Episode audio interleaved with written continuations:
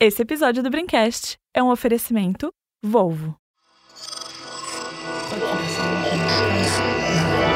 Esse podcast é, é apresentado por b9.com.br.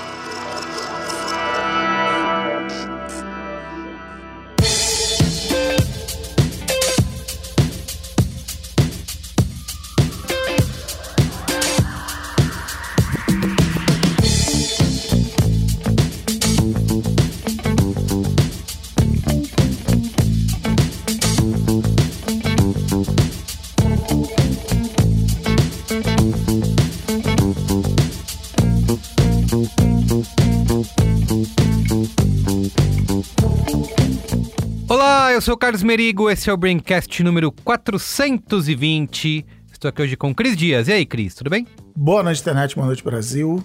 Marco Melo. Bom dia, boa tarde, boa noite, por enquanto. Muito bem. E temos o nosso super convidado aqui, especialista hoje no tema, que é o Marcelo Greco, que é cofundador e CMO do The Green Hub. E aí, Marcelo, tudo bem? Conta pra gente aí. É isso aí, tudo bem. Boa noite, boa noite, Cris, boa noite, Carlos, boa noite, Macro. Feliz de estar aqui para falar sobre cannabis hoje. Muito bem, exatamente. Exato, Ó, que o Merigo apresentou o programa errado, ele falou 420, mas não é. Mas não é, o programa 420. 420. Parabéns Exato. aí quem Isso. se atentou, quem olhou pro 420. calendário e falou assim, o que, que a gente vai botar aqui? Qual vai ser a pauta do Braincast Qual vai 420, ser a né? Exato. O número foi forte demais pra gente falar de outra coisa. E exatamente isso. Vamos falar do negócio da cannabis, porque a gente sabe que estudos e pesquisas aí estão indicando diversos usos, né? Para uma das plantas mais polêmicas do mundo. E esses usos também despertaram aí uma indústria que está impulsionando algumas das novidades mais promissoras do mundo dos negócios, né? Várias startups, empresas, é uma indústria milionária, quem sabe bilionária. E então é isso, chegou a hora do Braincast falar sobre o mercado da cannabis, tá bom? Da macônia. Da maconha, exatamente. Tava... Isso é um dos temas que a gente vai discutir aqui hoje, Marcos. Macônia. Na massinha. Exato aí, ó. Mas antes, quero aqui divulgar a rede B9 de podcasts. Você pode acessar podcasts.b9.com.br ou procurar por B9 aí no seu aplicativo preferido de podcasts. Estamos em todos eles no Spotify, Amazon Music, Deezer, Apple Podcasts, Google Podcast, Castbox, também no Globoplay. Pode procurar pelo Braincast aí lá na abinha Podcasts, que você pode ouvir o Braincast diretamente no Globoplay, tá? E também quero mandar aqui um alô pra galera da Brinquesteria Gourmet, que são, como disse Thiago Vinícius, a melhor brisa de toda a internet, né? O nosso grupo fechado dos apoiadores do Braincast lá no Telegram. Você pode ir Ali, eu vou te falar que o assunto da semana passada ali do... Das quinquilharias? Das comprinhas, quinquilharias e tal, rendeu, né? pegou, hein? Exato, a galera contribuiu com a pauta, né? Contando as coisas mais esquisitas que já comprou na internet. Gerou memes, gerou, gerou Isso. conteúdo transmídia. Exato, É, exatamente. E para você fazer parte do nosso grupo é só assinar o Braincast em b9.com.br barra assine, tá bom?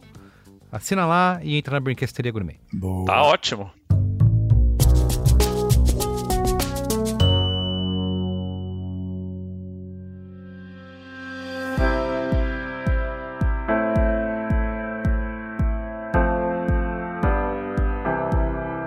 A Volvo tá de volta aqui no Braincast. E já começamos aí com uma comemoração.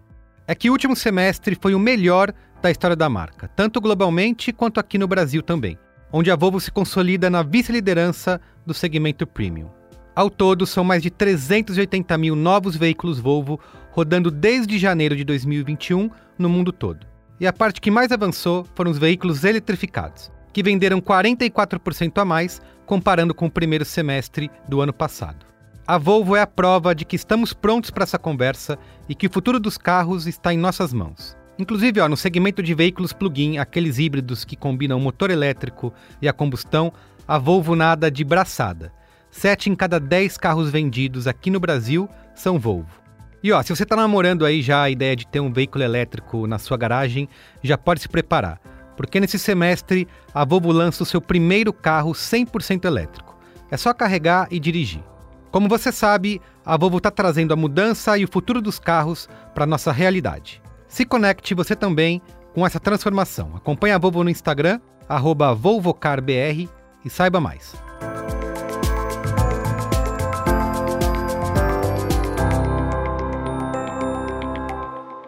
Muito bem, vamos lá para a pauta então? Vamos pra Bora pauta! lá. Pauta! Sobe o reggae.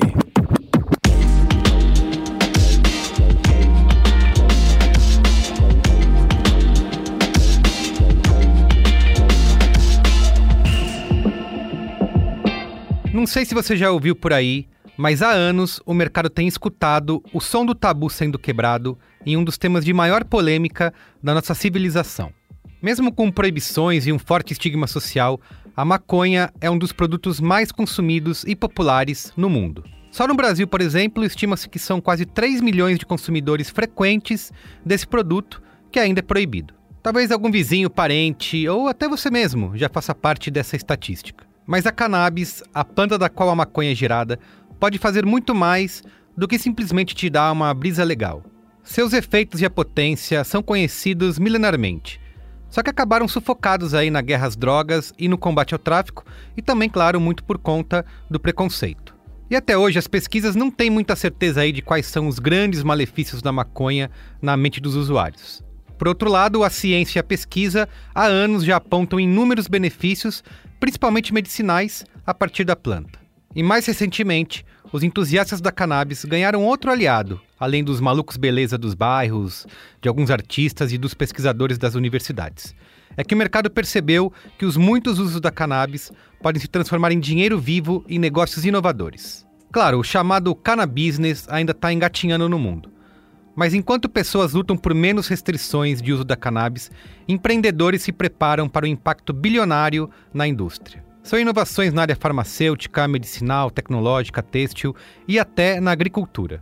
Além, claro, de produtos para uso recreativo da maconha. As propriedades da cannabis se multiplicam na criatividade humana e estima-se que só no Brasil esse mercado pode movimentar 2 bilhões de reais até 2025. Das grandes feiras de tendências do mundo como o SXSW, o negócio da cannabis saltou para empresas estruturadas, com plano de negócios claro e com algo para mostrar para o mundo. Essa é a onda de hoje aqui no Braincast 420. Continue aí ligado que o papo tá muito bom. Vamos começar falando todos, matando logo todos os estereótipos. É isso, já. Todas as piadas. Vamos saber qual que é a maturidade dos participantes aqui da bancada do Braincast. Precisa ter dreadlock pra fumar maconha? Pra Cara, tomar eu tenho- CBD? Eu tenho uma história não, de. Não, não.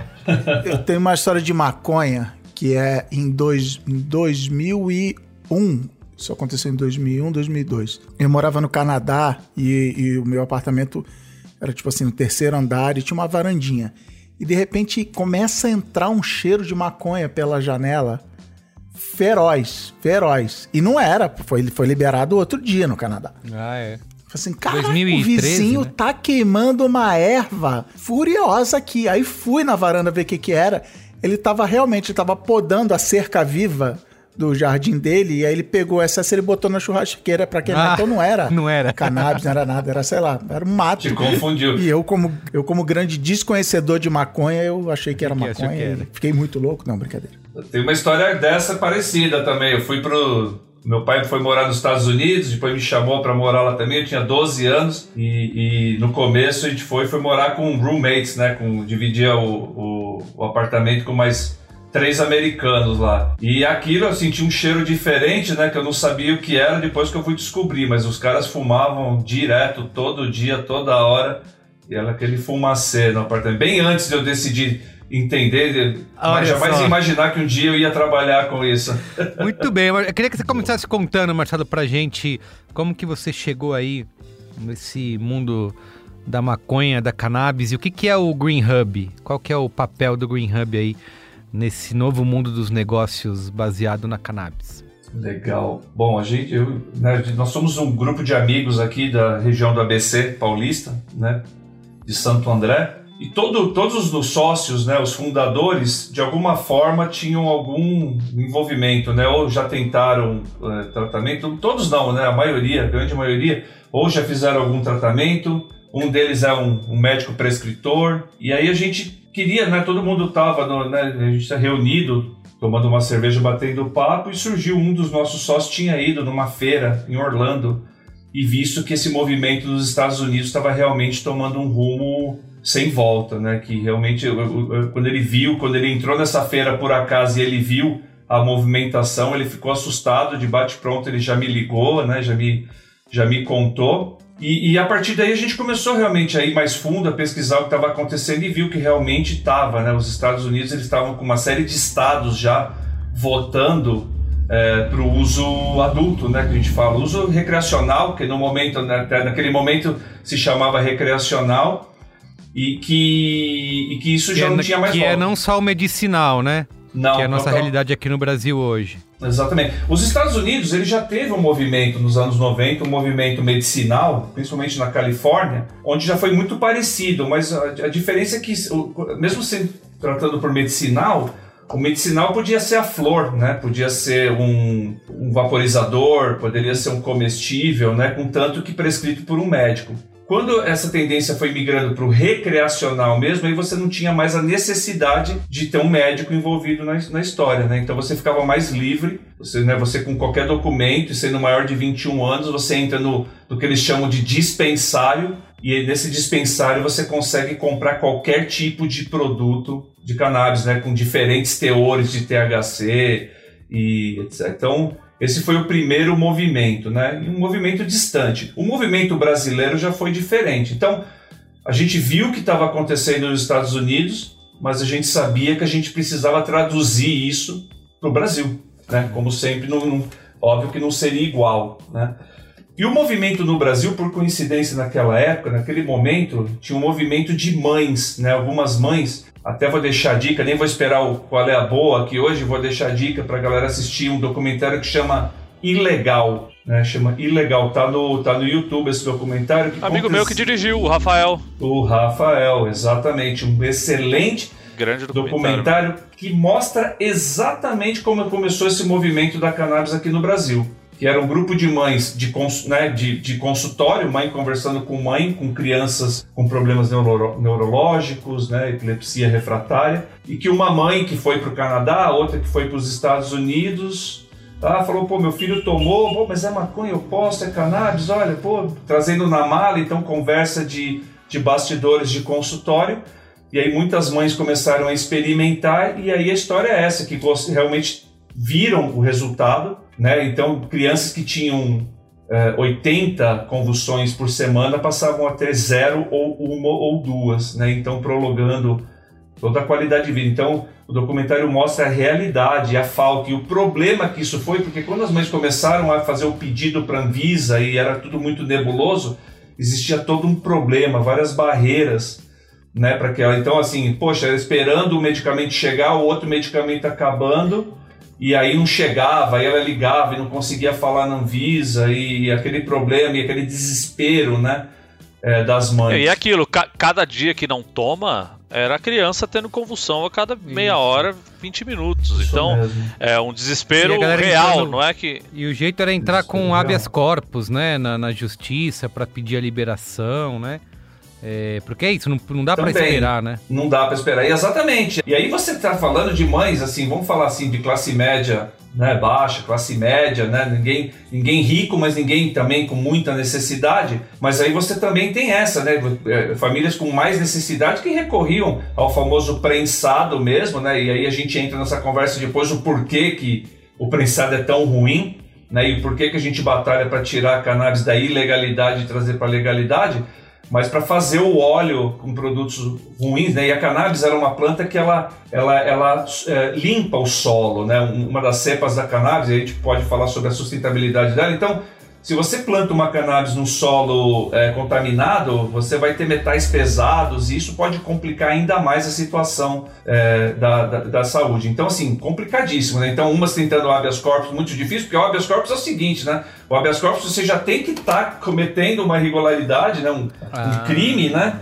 E aí você vai pedir o habeas corpus, então você já tem que estar plantando, né? Então, é, e às vezes você consegue, às vezes não, e aí esse outro problema, quando você pede Panvisa não chegava, e aí a luta dessas mães. Então, botando uma, um paralelo aqui, esse foi o primeiro motivador da gente realmente montar, porque aí existia uma dor nisso, né?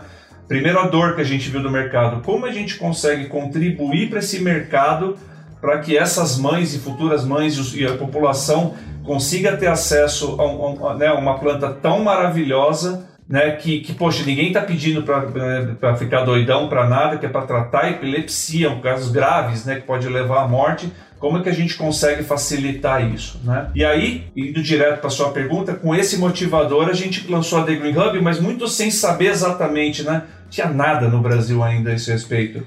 Então a primeira decisão que a gente tomou foi que a gente teria que trazer dados, informações, né? Informações verídicas, informações de, do que estava acontecendo pelo mundo, né? Trazendo, fazendo uma curadoria dessas informações e foi isso que a gente fez. Começamos a trazer informação, postar informação, é, fomos, começamos a participar de algum eventinho ou outro que tinha, eram poucos assim, alguma câmara de comércio que fazia e, e, fizemos um movimento de fazer uma parceria com uma empresa de dados americana chamada New Frontier Data. E aí nós lançamos um, um relatório, né, o primeiro relatório no Brasil que falava do potencial da cannabis no Brasil em caso de regulamentação. E aí a gente vem com um número, né, que, que a cannabis poderia movimentar, isso lá em 2017, quando a gente lançou, 2017 para 2018, que em caso de uma regulamentação ampla, a gente poderia, o Brasil poderia faturar 4,7 bilhões de reais após 36 meses dessa regulamentação. Dá bilhão então, hein? Dá bilhão. Então, isso, a gente, isso foi em 2018, tá? nós estamos em 2021 e a gente não está perto desse número, e aí, assim, muito, muito menos de outros números que estão lançando por aí. Né? E, e, e aí eu posso explicar para vocês um pouco mais à frente até o porquê disso. Mas isso foi muito legal, foi um movimento legal porque trouxe seriedade para o assunto, né? Então não era um ato de ativismo, era um ato de advocacy, na verdade, né? A gente estava praticando o que os americanos praticaram. Não foi ativismo que levou eles a estarem cada vez mais. Foi o advocacy que, infelizmente, a gente não tem uma palavra, e eu traduzi para mim, né? Eu mesmo traduzi essa palavra, no caso que seria lobby, mas lobby no Brasil não é isso, uhum. né? Não é advocacy, mas que eu chamo de ser embaixador da causa, embaixador da causa, né? que é você trazer todo o aspecto, né, o positivo, o negativo, a história, os dados, os estudos. Né? É, então... E o então, Brasil é um país bizarro. O Brasil é o Brasil, né? O que existe é um crime você plantar, você consumir, e é um crime você falar que não deveria ser crime. É o crime de isso, apologia às é. drogas, né? Então isso sempre foi um ah, não, peraí. Tipo, então teve, há muito tempo iam fazer uma passeata. Você não poderia nem debater, né? Você não podia debater. Isso. Vamos fazer uma passeata para pedir a liberação da maconha? Ah, isso é um crime. Essa passeata é um crime de apologia às drogas. Então, mas é isso. Aí com pressão de tudo que é lado, as, as barreiras foram caindo, a coisa está se abrindo. Tá melhor. Um aliviado. Mas, ô Cris, conta, conta um pouco o seu histórico aí com esse universo? Você que se você pode revelar pra gente a sua experiência. Uma vez na Jamaica, não brincadeira. É isso. Cara, assim, eu, a, uma coisa muito importante sobre a minha história com, com maconha é assim. O fim da história é que hoje eu sou um usuário diário de, de extrato de CBD, mas assim, eu sou eu sou a pessoa, vou afirmar categoricamente aqui, eu sou a pessoa mais caxias que você conhece, assim, eu, eu sigo tudo que é regra, eu não, eu, assim, ah, vamos ah, não, fumar maconha. Não, peraí. Vão descobrir, eu vou ser parado, eu vou ser preso, vai ser a ruína, minha família vai, vai me largar. Assim, eu sou, eu sou eu mega vou pro inferno quando eu morrer. É. Então, assim, eu já fumei quando eu morava no Rio, aí na casa, sei lá, fumei menos de. Menos de. Dá pra contar, famoso dá pra contar no dedo das mãos. Eu tenho um problema que eu sou asmático também, então tragar e prender, aquela coisa toda, sempre foi meio difícil para mim. E aí eu comecei ali em 2018 ouvir essa história de CBD. Não, tem um negócio, tem o CBD, CBD, CBD, que é um, um pedaço da maconha, não é, não é, tem o THC, tem o CBD, um alivia, o outro acalma, como diria o, o Rapa. E ah, tem um jeito tal. E aí em outubro de 2019 eu fui a trabalho para Los Angeles. E aí é engraçado que eu não sabia que tinha essa história de dispensário, eu achei que era assim, era tipo, sei lá, ia, ia sair no, no aeroporto e iam jogar maconha em cima de mim, ah, olha aí, indústria maconha e tal. E eu demorei uma semana, eu falei assim, não, beleza, quando chegar lá eu vou experimentar. Tinha acabado, sei lá, quanto tempo ser liberado lá, a primeira vez que eu tinha ido lá que tinha sido liberado. E aí, só uma semana depois, eu tava andando, fazendo uma coisa que não se faz em Los Angeles, andando a pé. Isso, não se faz mesmo. E eu achei uma dessas lojas. E era um domingo, e eu tava indo para casa de um amigo meu. E aí eu entrei nessa loja, olhei lá, era tudo caríssimo e eu achei um pacotinho de jujubinhas sabor melancia com extrato de CBD. Sabor Foi melancia. Uma bica. Eu fiz, eu fiz a conta na época. É, é o, dó, o dólar tava 6 reais. Você converteu. Não, Space Watermelon chamava. É, eu converti, aí eu não me diverti. E aí, beleza. Aí eu peguei aquele pacotinho pequenininho, tamanho do, sei lá, um pacote de figurinha um pouquinho maior. Tomei uma jujuba e fui para casa desse amigo meu, que era tipo meia hora, olhando assim, e agora? Vai bater? O que será que vai acontecer comigo e tal? E não deu nada, não deu absolutamente nada. Eu cheguei na casa do meu amigo, conversei e tal, não sei o quê. E aí, como eu sou Caxias, eu fiz uma conta. Faltava, sei lá, dois, três dias para eu voltar pro Brasil e eu não queria chegar no aeroporto com essas jujubas na mochila, porque aí eu ia ser o quê? Ia ser preso por tráfico internacional de drogas. com jujuba. Ia ser a ruína. e aí eu fiz uma conta. Então eu tenho que tomar, sei lá, acho que era duas, duas jujubas por dia. E beleza, falei, beleza, já morri na grana, vamos tomar. E aí na segunda-feira de noite, eu tava no hotel. E outra coisa que você precisa saber sobre mim, é que eu sou aquele tipo de pessoa que se tá viajando e chega de noite no hotel, não sai mais. Fala preguiça, liga a televisão e tal.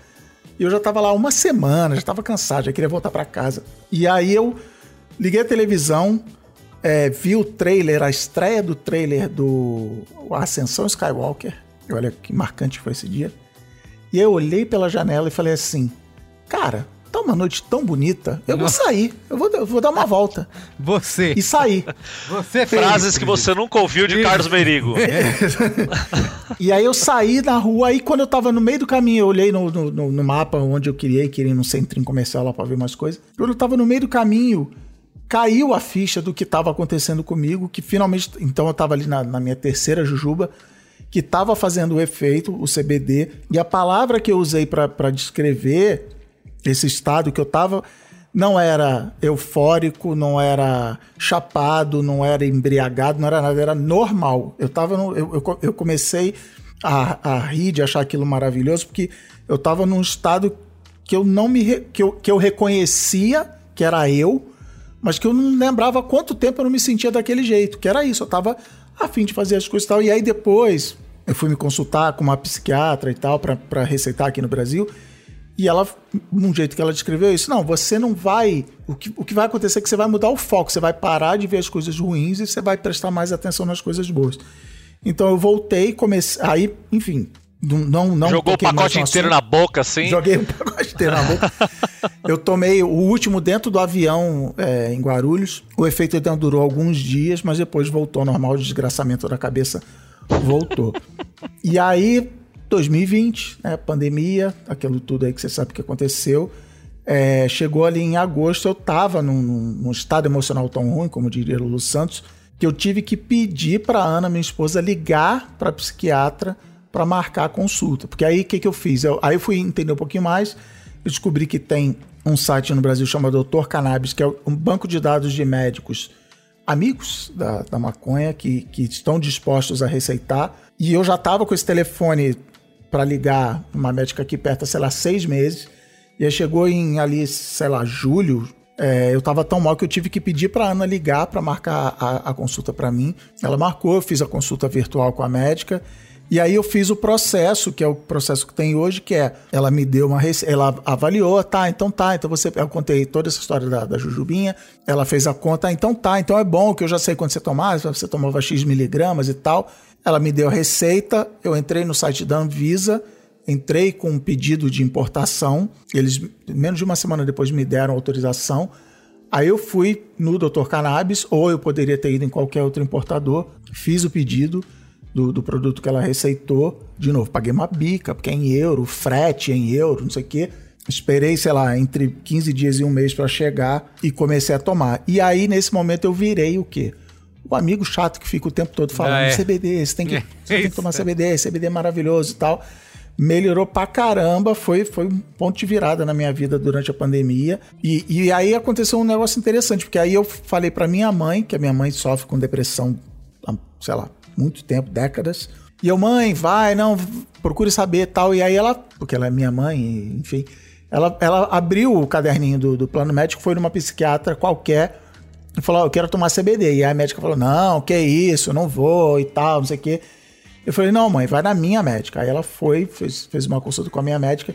E aí aconteceu um negócio legal, que a, a minha médica virou para ela e falou assim: não, o que você tá tendo, você tá numa crise depressiva, eu não vou te receitar CBD, eu vou te receitar um tarja preta, não sei o que, sei lá.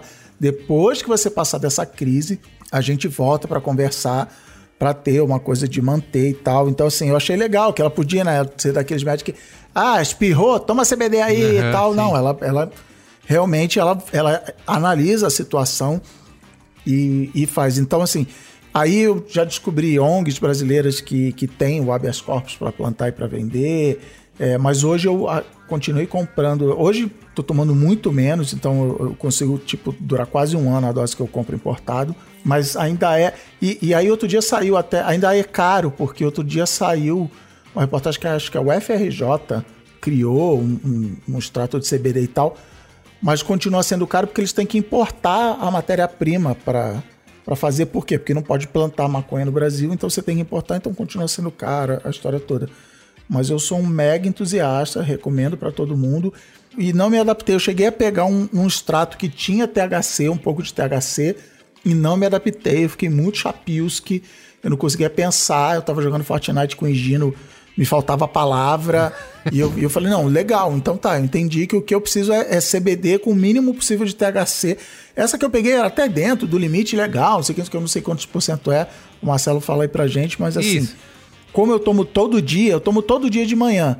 Eu não conseguia trabalhar. Se eu tomasse com THC de manhã, eu ficava chapilski e eu não conseguia trabalhar. Então eu falei, não, beleza, então o que eu preciso, aí, ah, se um dia eu quiser, não sei o quê, beleza, tem aí no restinho com THC aqui, mas é, o, que eu, o que eu preciso é realmente CBD com o mínimo de THC possível. Queria aqui pedir para o Marcelo Obrigado explica... por ter vindo ao meu TED Talk. É pedir... Não, era, a gente queria justamente ouvir o seu relato e a sua experiência, Cris.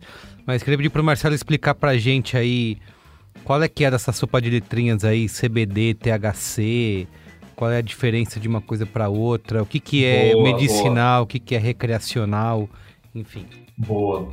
Bom, então assim, é, até, até voltando um pouquinho, então essa, hoje, né, esse problema, é, essas mães abriram as portas, então dizem, né, que as mães é, abrem as portas do céu e realmente fizeram, então tudo que a gente tem hoje, né, para o Cris ter essa experiência que ele teve, para conseguir encontrar o Dr. Cannabis, para a gente estar tá falando aqui hoje, a The Green Hub existir, e depois eu, né, eu acabei não respondendo para você o que a The Green Hub acabou se tornando, mas no decorrer eu Sim. venho falar para você que né, nós somos uma aceleradora de startups e aí a gente até acelera um projeto. Nosso primeiro projeto de aceleração de startups foi o SEC, o Centro de Excelência Canabinoide, que é um projeto de, de clínicas né, e educação médica. E aí hoje realmente, né, hoje você tem as RDCs, duas RDCs, né, uma RDC que é a RDC 335, que é a antiga 17/15, que são onde essas mães batalharam, que lá atrás essa mesma jornada que o Cris teve, ele teria que ir para um neuro, pegar uma receita, pegar um relatório médico, comprovar que ele tentou outras coisas para depois entrar na Visa e ter toda aquela dor de cabeça, né? E aí com essas mães batalhando lá nessa história do ilegal, hoje não, né? Hoje qualquer cidadão brasileiro que tenha condições, porque como o Cris disse, não é barato, mas que tenha condições de fazer essa importação e ter acesso ao médico, é, consegue ter acesso a um tratamento e, e, realmente ter essa qualidade de vida que o, que o Cris acabou de falar pra gente, tá? E aí eu vou aproveitar essa oportunidade para falar exatamente essa sopa de letrinhas aí, né? A cannabis é uma planta única, né? Ela é uma planta que você tem é, é, a planta mãe é a cannabis, você tem dois tipos de plantas. Você tem a planta que é o cânhamo, né, o cânhamo que se fala que chama de cânhamo industrial ou hemp, que a maioria desses CBD desses produtos é, é, é a base desse cânhamo, que é o que é uma planta que tem até 0,3% em média tá, de, de, de THC. Então ela não tem efeito psicoativo, é exatamente isso, porque tem pessoas que não, né, não, não, não, se dão bem com THC. Você tem a outra planta que é a famosa, né, que chama de cannabis também, mas que mais conhecida como maconha, que é a planta que tem o THC. Então ela pode até contar aqui né, na época da, da Verão da Lata no Rio, né, não sei se todo mundo conhece a história do Verão da Lata e da época dos hippies, anos 70 as plantas que chapavam já, que todo mundo falava que deixava doidão, tinham 8, 10% de THC. Hoje você tem plantas com até 30% de THC, né? 34%, média 23% de THC. É que nem é o abacaxi, quando era moleque não era doce, agora o abacaxi é doce. tanta, é tanto Não, Marcelo, vou te falar, eu vou te falar uma coisa. Deixa eu contar um, Deixa eu contar, você falou esse, esse negócio da maconha mais forte, deixa eu contar uma anedota aqui que eu vou te falar. Uma vez eu fui no, na casa de uns amigos nossos aí, o Nico e o Tico, e para assistir a final da Libertadores Boca Juniors e River Plate, que foi lá na Espanha tal, tem uns três anos isso aí. E chegamos lá, tava todo mundo ali, clima de festa, vamos ver o jogo, churrasco e tal, não tinha pandemia ainda, todo mundo sem máscara e tal. E isso que começou a passar aquele cigarrinho de artista ali pro pessoal, né? E eu, acostumado a fumar a do Jardim Brasil, aquele prensado do mais que tem 0,4% de THC, dei aquele pega, o pega gostoso, né? Pega nervoso. Só que eu esqueci que os rapazes são apreciadores da erva, são, são pessoas que vão buscar as melhores fontes, as hidropônicas. Tipo com café. Oh, exato, exatamente. Que vem do cocô do cabrito e não sei o que. Rapaz, eu não sei o que aconteceu nesse jogo até hoje. Porque eu sentei no sofá e eu só existi pelo, pelo, pela totalidade do jogo. Eu fui acordar depois de acabado o jogo. Acordar assim. Eu tava acordado, mas não tava acordado. Até hoje você entra no Globo Esporte para saber quanto deu o jogo e, pra saber... dá um apagão Ex você não consegue Exatamente. Ler, vem, vem, vem um rebote daquele dia ali.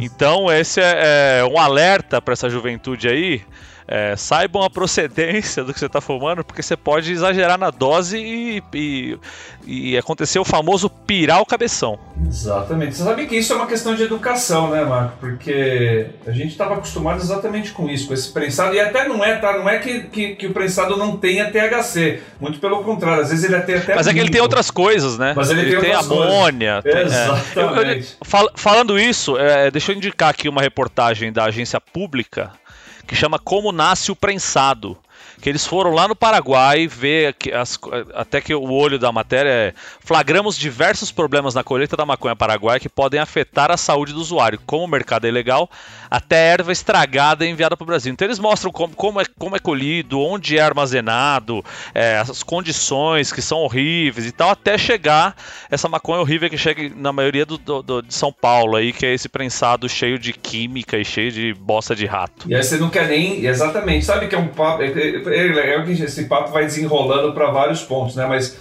é exatamente isso, né? Quando eu falei que a gente, quando você tira algo da ilegalidade e traz para legalidade, é exatamente isso, né? Você ver esse documentário e ver o lixo que é que, que chega e de uma forma ilegal, cara, que faz dano à saúde, como você pode transformar isso e promover até saúde com entendimento, né? De como consumir, o que produto consumir e, e ele cultivado de uma outra forma, né? Exatamente isso, né? Mofa, você tem amônia, você tem. É, é, tratado que nem lixo, mesmo se você assiste um documentário desse, você nunca mais chega perto, né? De um, de um produto desse. É. Mas, mas esse, esse caso, então você tem essas duas plantas, né? E aí quando você pega o CBD e aí você tem o CBG, né, o CBN, o CBG, você tem canabinóis. A planta ela tem né, é, mais de 400 compostos químicos e mais de 100 canabinoides, né? Então e um, e, e um deles é o THC. O THC, ele não é, eu não, eu não, gosto de deixar ele como vilão. O problema é que, né, com a história da proibição, fizeram ele o vilão porque deixavam, falava que o mexicano, tá vendo aquele mexicano lá que tá cantando tal, lá, tá doido, tá doidão, ele vai chavecar sua mulher, ó, é por causa que ele é uma maconha. Tá vendo aquele, né, aquele senhor negro que tá cantando jazz? Por que, que ele canta? Porque ele tá. E aí foram fazendo uma propaganda negativa com as minorias, né? Na época. E, e, e causando toda essa propaganda negativa, e, e, aí o THC pagou o pato. Né?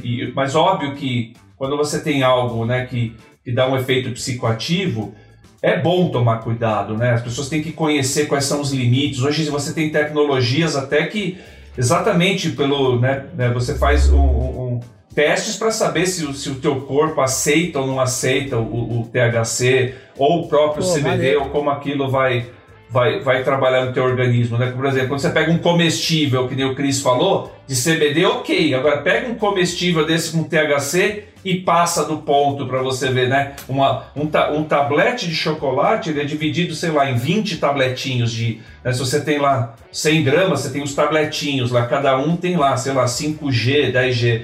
Poxa, se você é um iniciante, se você comer um tablete aquele inteiro, você vai ter paranoia, você vai parar no hospital, você vai achar que você está morrendo, né? Então é, você tem que ter. Hoje tem educação para saber exatamente como você começa. O médico sabe o quanto você aguenta. Então você tem microdoses que se fala. Então, para as pessoas poderem tratar. Até porque o THC é muito importante, o CBD ele trata 50%, ou, ou outros canabinoides tratam 50% das enfermidades.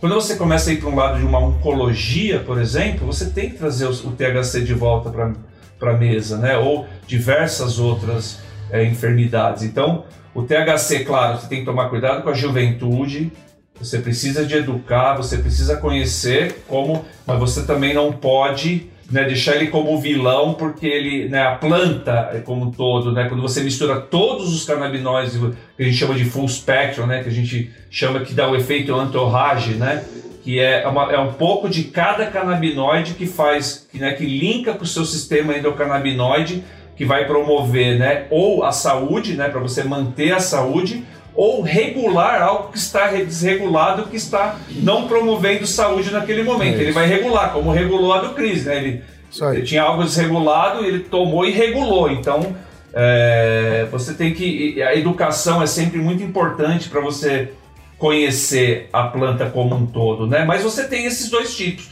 E você tem uma que, que você tem mais que até 0,3 de THC, que é o CBD, que é onde teve o Green Rush nos Estados Unidos, e foi onde todo, começou essa, essa, essa vibe de todo mundo consumir é, isso, que, é, queria te perguntar sobre isso, inclusive, Marcelo. Qual que foi esse ponto de virada aí do, do mercado, né, para começar a se, se estruturar realmente, para ter essa série de alguns países liberando, de poder abrir os dispensários aí, como que como você contou, qual que foi esse ponto aí de que o mercado começou realmente a se criar? Tá, eu vou dividir em dois, tá? Porque realmente essa história das duas plantas, ela, ela, ela, assim, ela é importante o entendimento, porque são dois mercados, são, são, são regras de. Para você, você ter uma ideia, tá? O cânhamo industrial, que é o que foi feito CBD nos Estados Unidos, ele tem uma lei federal, tá? É, é, é, o, é o Farm Bill que chama que foi, foi o Trump até que assinou em 2016, 2018 teve uma revisão e, e qualquer, é, qualquer um, né, você pode, qualquer pessoa pode plantar o cânhamo industrial com até 0,3 de THC em qualquer lugar seguindo essas regras, você pode plantar e fazer N produtos, sejam ele para promover saúde e bem-estar, ou né, e lá assim lá não é medicinal como no Brasil deixar bem claro o mesmo produto que chega aqui para o brasileiro que, que para a epilepsia, que, que, que, a galera vai ver no ilegal quando for assistir o ilegal, é o mesmo produto que a galera coloca no suco para fazer academia antes lá nos Estados Unidos, né, Cris? tá. Você viu isso lá. É o mesmo produto. Né? Mas você tem que diferenciar. Por que, que é isso? Porque o FDA lá ele fez vista grossa. Então ele falou: beleza, produtos à base de cânhamo, se tiver até 0,3, a gente vai liberar, né? Não, não, não vai passar pelo FDA, deixa passar, vai consumindo aí, vamos ver o que dá, deixou o pau comer no mercado. Todo mundo viu que foi né, uma, uma onda, né? Que, que começaram a descobrir, porque já tem, isso não é de agora, né? Isso você tem os israelenses estudando há um bom tempo. Você tem um brasileiro, o Carlini, que já vem estudando, né? É, a cannabis há um bom tempo, que inclusive te falou que não pode fazer apologia. O coitado, com mais de 80 anos, foi preso por falar sobre cannabis medicinal, né? Foi parar numa delegacia, né? O Dr. Carlini, então muito ruim isso aí. Mas você já tem algum tempo. E isso chegou nos Estados Unidos, então você tem dois mercados nos Estados Unidos. Você tem o do, o do cânhamo industrial, que é onde você tem as infusões em bebida, comida, você tem as farinhas à base de cânhamo, você tem o hemp seeds, que aí não, não é nem questão de canabinoides, tem proteína, ômega 3, ômega 6, então é um superfood até que pra, fala. Até para pet tem para produto. E o Marcelo, o cânhamo, o cânhamo, eu lembro disso no, no meio pro final dos anos 90, as matérias sobre os benefícios do cânhamo para fazer pano, para fazer tecidos muito resistentes. Perfeito. Tinha aquele Adidas Hemp, né, que era feito Isso de mesmo. cânhamo. É. É, isso, isso, você acha isso que. continua. É isso que eu ia te perguntar, porque não se fala mais nisso porque tem esse outro mercado agora do cânhamo, né? Isso. É, porque isso é, era uma forma de você vender algum benefício da planta, da maconha e tal. Isso mesmo. Agora que tá, que tá usando mais para essa parte mais medicinal e tal, parou-se de falar disso, mas essa, essa indústria ainda existe. Existe. Até aproveitar essa oportunidade que é muito legal que a gente está falando, deixa eu fazer aqui um, fazer um, tentar fazer um infográfico é, para ver se a galera entende aqui. Ó, a gente vem, eu falei para vocês, uma planta, tá? Uma planta única. O cânhamo foi proibido porque ela parece, ela é igual, ela tem cheiro, ela, você olha para a espécie que é a espécie médio porte, que é a espécie que dá a flor, que é onde é retirado o CBD ou THC, né? São duas plantas iguais, o cânhamo e a planta da cannabis da maconha, são plantas iguais. Então, o, o, primo, né, que é, que é o cânhamo, acabou caindo no baralho, por quê? Porque há 80 anos atrás não tinha como colocar em nenhuma máquina, o cara ia lá, é maconha, corta e acabou. Mas o, o que o Marco falou, o que o Marco falou é, é, é muito verdadeiro. A história da cannabis remete a 12 mil anos atrás, tá? É, com histórias assim, de diversos tipos, ela já fez parte da farmacopeia americana, é, esse negócio de, de, de, proibição começou nos anos 30, até os anos 20 ela fazia, ela ajudava nas economias, tá? Ela ajudou em muitas economias globais nas recessões dos anos 20. Ex-presidentes dos Estados Unidos já plantaram cânhamo industrial, né? Então já é uma coisa que remete a muitos anos. Então você vem com essas duas plantas e aí você tem cinco mercados atuantes, ou seis que você pode atuar com a cannabis, tá? A cannabis é uma planta que tem mais de 25 mil aplicações, tá? Sem brincadeira. Caramba. Ela é muito ampla a aplicação. Então vamos lá. É mais que a arnica. A arnica é. no Brasil que é famosa. Arnica. Famosa arnica. Passa a, arnica a maconha tá muito acima. Tá muito acima. Porque a arnica sara tudo, né? Eu já, já, já, curei clavícula quebrada com a arnica. Minha mãe é. passou arnica sarou. É, mas nem brinca porque né, o pessoal trata a cannabis desse, dessa forma hoje em dia, mas eu nem gosto assim. Eu tô falando no amplo 25 mil produtos, trazendo o tênis, a camiseta, o concretinho. Sim, sim, sim. É, é, eu até nem gosto muito que, de falar dessa explantação, porque realmente, às vezes as pessoas tratam a cannabis como isso, como aquela pomadinha da estação da luz, né? Sim, que, que trata vai... tudo e não é bem assim. É, não é bem assim. Mas no, na questão ampla dela como planta, tá? É uma planta que você utiliza ela inteira, da raiz, a folha, as flores, a, toda ela, toda ela você utiliza. Então, você quando você vem, vou falar de mercados, você tem o um mercado industrial, por exemplo. Você pode fazer biocombustível, bioplástico, você pode fazer o hempcrete, que fala que é o concreto de cânhamo atuar na construção civil. Quando eu falo você pode, é exatamente isso, tá? Se você pegar de 1 a 3% de um mercado hoje novo, você já está falando de um mercado de bilhões. Eu não estou falando que vai vir substituir é, um mercado. É, você vai parar de fazer o concreto e vai começar a trabalhar com concreto de cânhamo. Eu estou dizendo das possibilidades dos estudos, por quê? Porque é uma planta altamente sustentável, tá? Então você já tem, o Henry Ford já fez um carro completamente todo de cânhamo, até escreveu um artigo sobre isso. Ele já fez um combustível de cânhamo. Então o que a gente gostaria que é, por ser uma planta hiper, é, é, altamente sustentável, e eu falo para vocês o porquê depois, né? Você tem a condição então de fazer. Então misturar cânhamo com etanol, você vai ter um combustível ainda mais verde se você fizer o handcrete, é misturar fibra de cânhamo com, com, com cal especial, você vai ter o concreto de cânhamo que não pega fogo, dura 100 anos, não cria ácaro. E aí você tem o tecido, a Leves já está fazendo tecido, misturando, né? Você não usa totalmente 100% cânhamo ainda, porque não existe uma tecnologia para deixar ele macio. Ele é resistente, né? Então você consegue fazer um jeans misturado com 50% cânhamo, 50% algodão, que já ajuda muito, né? O, o, o cânhamo não usa tanta água e não danifica tanto o solo e, e utiliza tantos corantes como como o algodão, por exemplo. E aí, ótimo, isso aí você já tem a possibilidade industrial, gerando empregos né, e impostos para o país. É, você vem para um outro lado, para o mercado da saúde e do bem-estar, que é esse mercado que eu estava comentando agora que é um mercado que continua sendo do cânhamo, tá? Sementes, farináceos, infusão em bebidas, em água, é, hemp milk, que eles chamam, que é o leite à base de cânhamo, né? os azeites, cosméticos, é, uma infinidade de produtos que você consegue fazer para a saúde e promover saúde e bem-estar. Inclusive o CBD em alguns países ele entra nesse segmento de saúde e bem-estar. Uhum. Quando você vai aqui para a terceira faixa, você está entrando numa faixa farma, que é onde o Brasil está. Porque como o Brasil começou com essa de ah, precisa de autorização e controle, então você tem a Anvisa aí, um órgão super respeitado no mundo inteiro, que elevou a régua, né? então ela deu acesso, não podemos reclamar da Anvisa, ela deu acesso, quando ela entendeu, ela foi melhorando. É, agora você tem um outro acesso, se você quiser é, fabricar o produto no Brasil, você importa, pode importar insumos, contanto que você consiga é, provar que você tem boas práticas de manufatura, os famosos GMPs, né?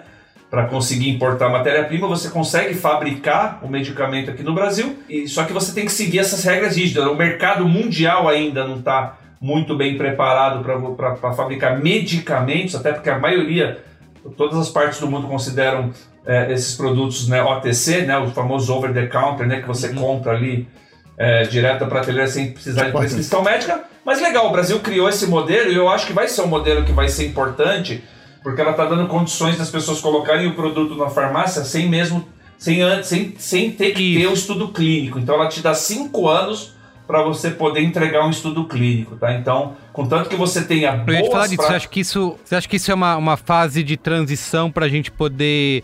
É, eu sei que a, a, existe a ansiedade, né, de conseguir rapidamente conseguir criar esse mercado aí bilionário aqui no Brasil também, com diversas empresas. É, inclusive eu vi uma, um texto, uma palestra, foi no SXSW do, desse ano, é, que alguém falando que essa regulamentação no Brasil está fazendo com que pequenas empresas que poderiam surgir nesse sentido estão sendo estranguladas, né? Então elas não têm capacidade de realmente conseguir prosperar. É, então existe essa ansiedade, Aliás, né? Aliás, de... o SXSW desse ano, o SXSW desse ano era blockchain e maconha, né? E maconha, tinha, o cana... tinha dois e... tipos de palestras. Assim, Exatamente, tinha muita, muita discussão sobre o assunto. Mas assim, como eu falei, existe essa ansiedade, impaciência, digamos assim, porque a gente vê um mercado aí esperando realmente abrir a porteira para poder surgir. É, mas dá para dizer que esse momento que a gente está agora no Brasil, ele é uma fase de transição para esse mercado aí, para poder surgir novos negócios e novas empresas, startups poderem realmente trabalhar esse uso recreativo? Ou você acha que isso ainda vai demandar muito trabalho, algum outro tipo de atuação aí da sociedade civil para que isso possa acontecer? E também para não acontecer o que aconteceu no, no Uruguai, de que bancos estavam bloqueando os recursos vindo de, do, do, do, comércio e da, do negócio da maconha, porque as subsidiárias mundiais não aceitavam dinheiro é, vindo de, de, isso, coisas é? ligadas à droga, é, entre várias aspas, assim rolou. É, porque Caramba. tem então, porque essa, essa história de, de, sei lá, comércio internacional, assim. Por exemplo, os Estados Unidos hoje tem estado que está liberado e estado que não está liberado. E, tipo, o Canadá é liberado, não sei. E, você pode ser. Você pode, tipo, chegar no, no aeroporto e tá vindo do Canadá e falar assim: ah, você, sei lá, não vou lembrar agora o detalhe, mas você falar que consumiu maconha, podem te negar a entrada, entendeu? Pode, você pode sair de um estado para outro e ter problema. Então, assim, essa, essa história de em cada território que você tá é um crime horrível e, e sei lá, 100 metros depois tá liberado, é. já era isso que o Marco tá falando. Não, peraí. Eu sou o Santander, um banco, banco espanhol, nem sei se é um banco espanhol, mas enfim, né? Da cidade de Santander.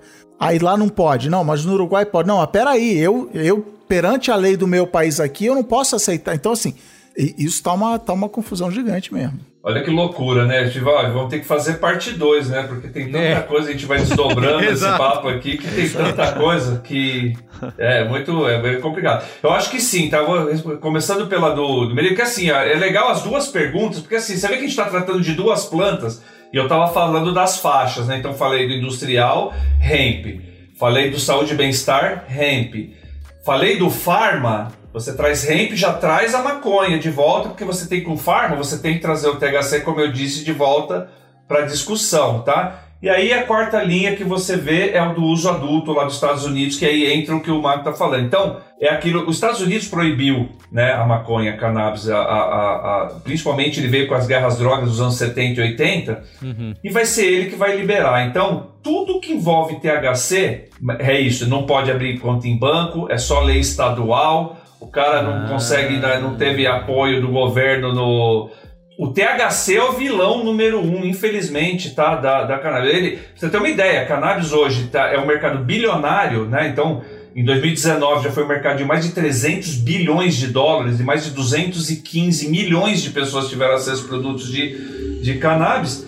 Mas ainda você tem, exatamente, você tem raids lá que fala, né, as invasões do DEA lá, do Departamento de Narcóticos americano, que invade e acaba com tudo sendo legal. Você não pode atravessar da Califórnia para Nevada com produto. Então, assim, ele, ele é um mercado como se fosse diferentes países dentro de um país só com regulamentações diferentes. Então, uma, assim, ainda é uma bagunça, né? Você não tem uma regulamentação global hoje. Então você tem muito problema quando você trata do THC, tá bom? Então é por isso que as pessoas estão descobrindo de novo o cânhamo, trazendo o cânhamo industrial, por quê? Porque ele tem muito né, do que do que, a, do que a maconha. Ele só não vai ter o THC, mas ele vai entregar todas as outras né, é, propriedades e outros, todos os outros recursos, tá? Então, aí você me perguntou, como que é o Brasil? Eu acho muito legal o que o Brasil fez, tá? Porque ele subiu a régua.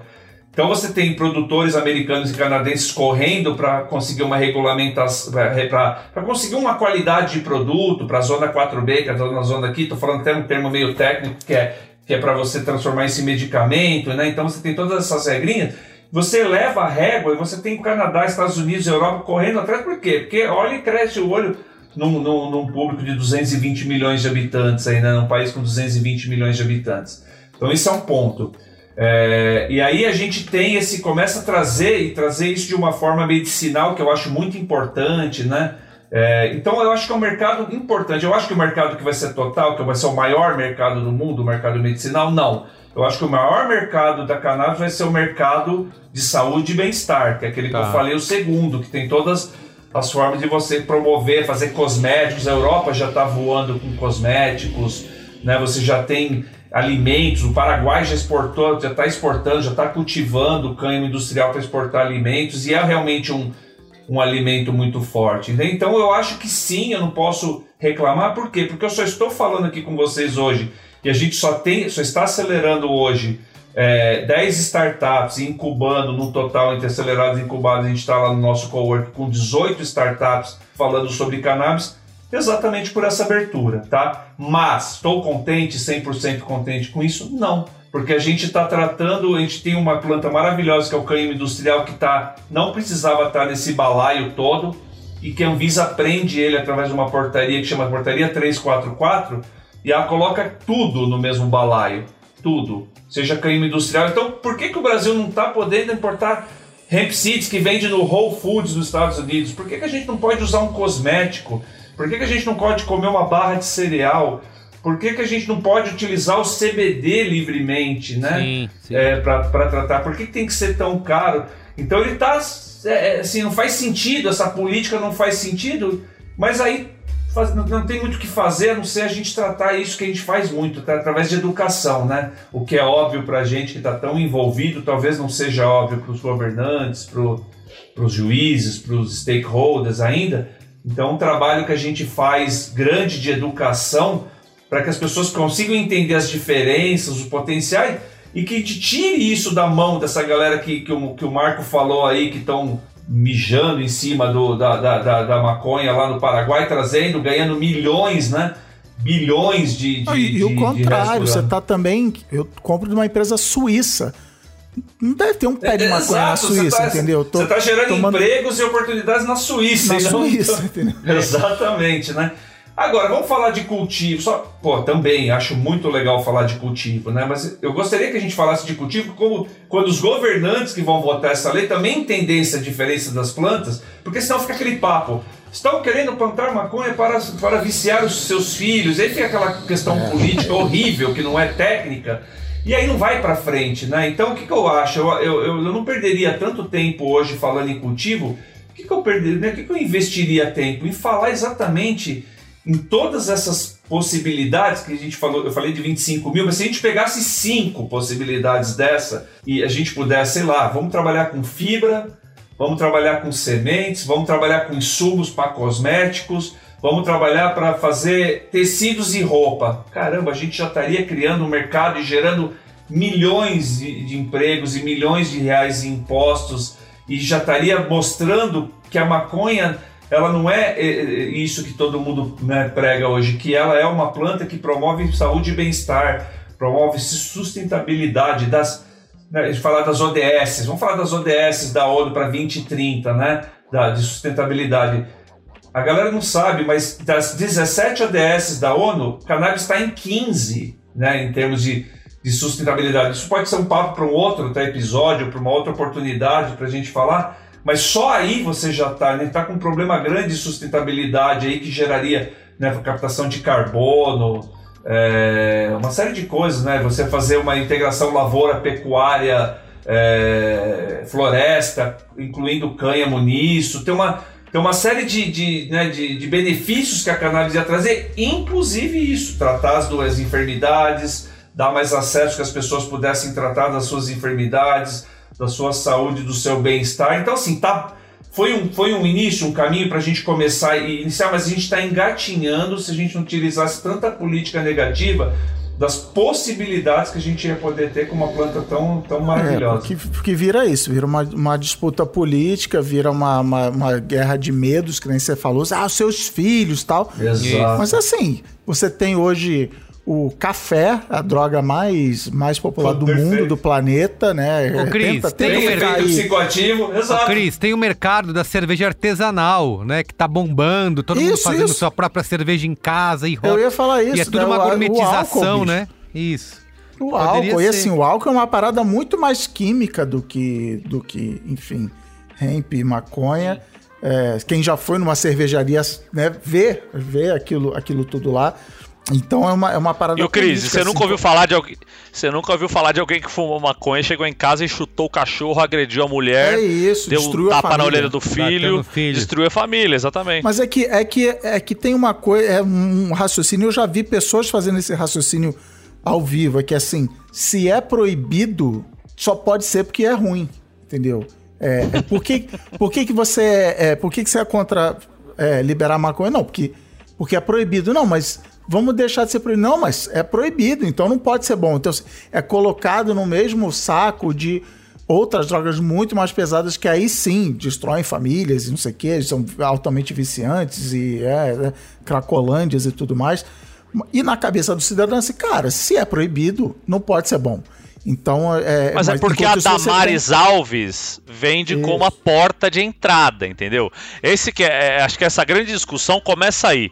Esse esse conservadorismo e isso para usar uma palavra leve que, que esses idiotas usam é um, um, discurso que vem desde como diz o, disse o Marcelo desde os anos 30 quando quando começa quando proíbe um lugar e os outros lugares vão seguindo esse mesmo lugar. E aí com a guerra às drogas do Reagan que foi uma propaganda mundial sobre a isso pior, é, e pior a pior, então, exatamente, a pior de todas. E, e, e, elegeu a maconha como, como a, a maconha e o rock, né? É, é, era essa a relação que o Reagan fazia, né?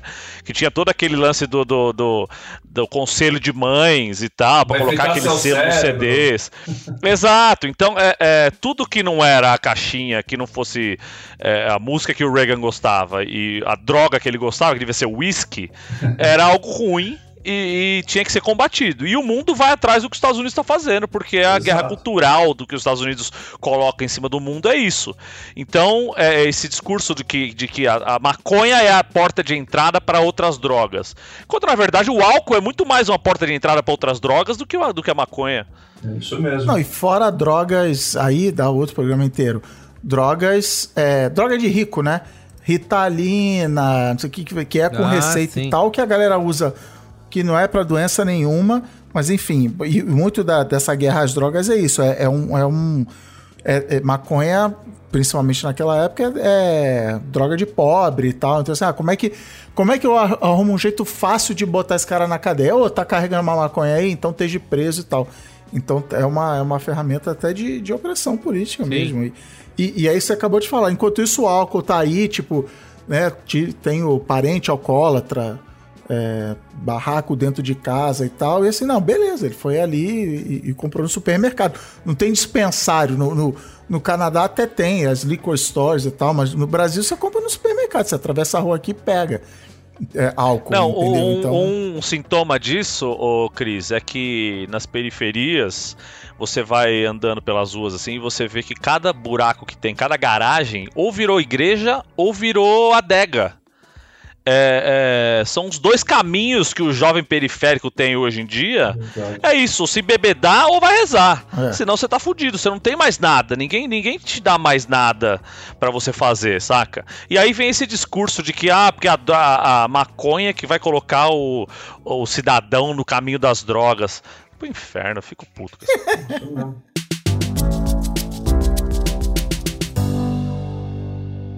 Ô Marcelo, eu queria te perguntar sobre eh, cases de sucesso aí ao redor do mundo de negócios baseados na maconha. Eu sei que aqui no Brasil a gente tem alguma, alguns casos de empresas, né, de startups, só que todas têm aquele lance de passar em, em volta, né? Então elas estão às vezes muito ligadas à, à tabacaria, né?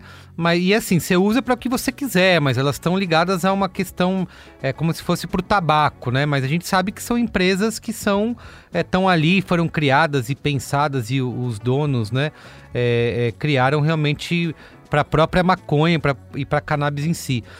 Tem algum, alguma grande empresa. Minha amiga Beyoncé. Minha amiga, minha amiga Beyoncé está nesse negócio agora. Isso, a Beyoncé está no negócio. é, Tem alguma empresa, marca que você possa falar aí que é uma das grandes promessas ou startups aí dessa, desse mercado para a gente acompanhar? Vamos falar um pouquinho do Brasil. Assim, são, são é, hoje você tem né, os Estados Unidos liderando isso, que foram os primeiros a voltarem a falar. Então lá você tem Estados Unidos e Canadá, né? Isso. Grandes corporações, né? É, já, claro, grandes startups, muitas que prometiam já não existem mais, outras estão se dando bem, porque assim, ele é um é um mercado em evolução, mas você quando você tem mais liberdade, aí você não é tanto, você não tem as barreiras regulatórias. É claro que você continua tendo, mesmo nos Estados Unidos com o mercado bilionário, como eu disse, os caras têm essas barreiras regulatórias quando você trata de é, da maconha e quando você trata de THC. Quando você está falando de cânhamo, já são um pouquinho mais livres, né? Um pouquinho mais livres de trabalhar, principalmente nos Estados Unidos e Canadá. Mas no Brasil, que é onde a gente está agora investindo, por incrível que pareça, nós temos grandes projetos, assim, né? Poxa, é, o Cris acabou de mencionar um bem interessante que é a Dr. Cannabis, foi uma das primeiras. Quando a gente iniciou, a Dr. Cannabis estava iniciando exatamente fazendo esse paralelo, essa conexão entre médicos e pacientes e facilitando o acesso. É um, é um, é um grande exemplo, né? Bom, aí você tem, aí viemos nós, né, The Green Hub, começando com, fomos a primeira aceleradora e aí, como a gente não, não tínhamos projetos na época para acelerar, a gente montou uma venture, né? uma, uma, uma, startup própria, que é o SEC, que eu comentei, né? que já é um projeto. Né? Nós já recebemos dois aportes de investimento. Nós recebemos um aporte de seed e já recebemos um aporte de Series A. Então, tem já empre pessoas, empresas, empresários já é, investindo né? É, nesse segmento, já de olho nesse segmento. E, e nós agora, depois de né? Já fizemos algumas chamadas, estamos na nossa terceira chamada de startups. E aí eu vou citar algumas tá, que a gente tem. É, nós temos uma startup de, de aquaponia, então é um cultivo aquapônico com tilápias, né? Que então com aquelas fezes da tilápia que alimentam a água, que vai deixar aquela planta mais nutritiva e mais natural. Então, um projeto bem legal da KBG, que é uma, uma, uma, um projeto que a gente acelera. Nós temos a The Dogons, que tem um projeto muito legal de um probiótico à base de cannabis, que a gente começou a trabalhar aqui no Brasil.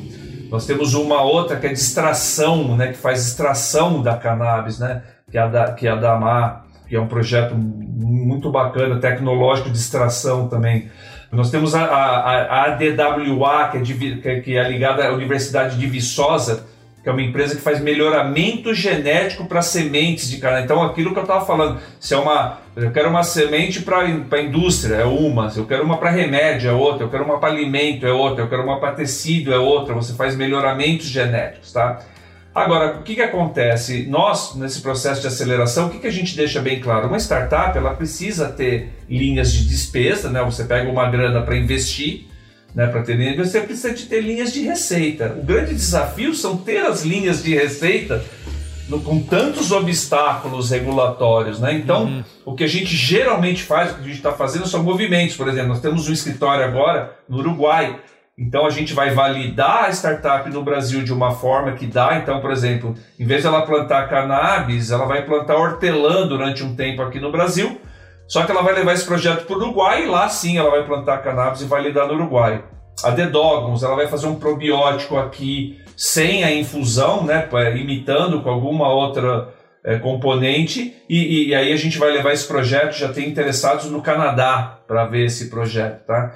É, então é isso, a gente está tentando Ou seja, fazer a gente nosso... vai deixar os outros países Os ricos, outros né? países. Eles vão sair na né? frente, eles vão dominar a tecnologia e a gente, ah, um dia, ah, agora tá liberado pra Exato. você. O cálculo é de que o Brasil tá 40 anos atrasado nesse negócio, né? É, o- assim, é, é, na verdade é isso, né? Tiraram a cannabis da gente, né, durante 80 anos. Só que graças à inovação e à tecnologia, que é isso que a gente procura fazer, tá? A gente procura fazer um trabalho sério, onde a gente traz tecnologia e inovação, trabalhando dentro das conformidades, né, dos critérios que podem serem trabalhados, né, da, da lei, das- da, governança, né? Então a gente precisa seguir muito isso, mas a gente não vai parar nunca, né? Agora, por exemplo, a gente fez a terceira chamada de startups e nós recebemos 70 inscrições, né?